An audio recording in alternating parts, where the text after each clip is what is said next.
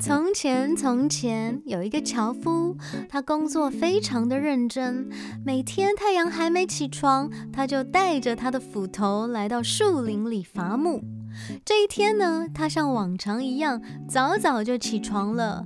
天都还没亮，他只吃了一小颗馒头当早餐，就来到山坡下的树林开始工作了。中午休息时间，樵夫通常会坐在湖边吃午餐。今天的午餐呢，是一块马铃薯咸派，这是小红帽的奶奶为他准备的。樵夫呢，时常帮忙小红帽的奶奶带些木柴，让奶奶生火取暖。于是奶奶就会准备些糕点，谢谢樵夫。小红帽奶奶做的派最好吃了。像往常一样，樵夫靠着湖边的大石头休息。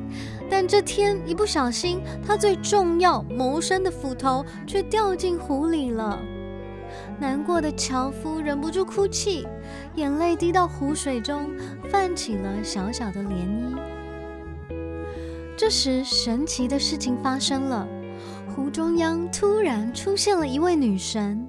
她优雅又美丽，穿着湖水蓝的长裙子，裙摆也泛着涟漪。湖中女神问：“你怎么啦？”樵夫难过的说：“我掉了我的斧头。”女神回到湖里，才一下子就捞起一把金光闪闪的金斧头。这是你的金斧头吗？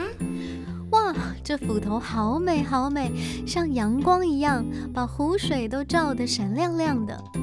虽然这把斧头很珍贵，大家都想拥有，却不是樵夫的。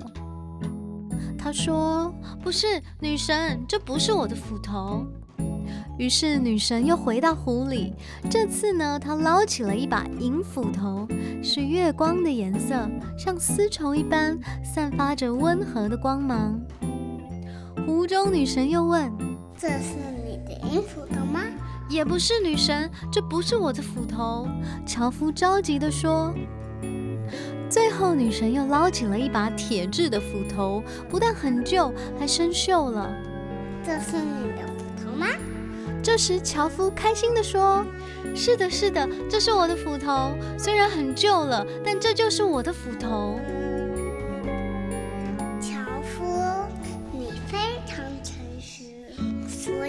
把三把斧头都送给你。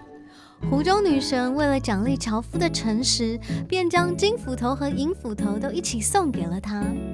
樵夫太惊喜了，开心地向女神道谢，就带着这三把斧头回去。从此之后，他更努力工作了，希望没有辜负女神赐给他的好运。说一次湖中女神的故事吧。樵夫和小红帽的奶奶围绕在火炉旁，一边吃着咸派，一边说着这一辈子都忘不了的神奇故事。谢谢沙滩。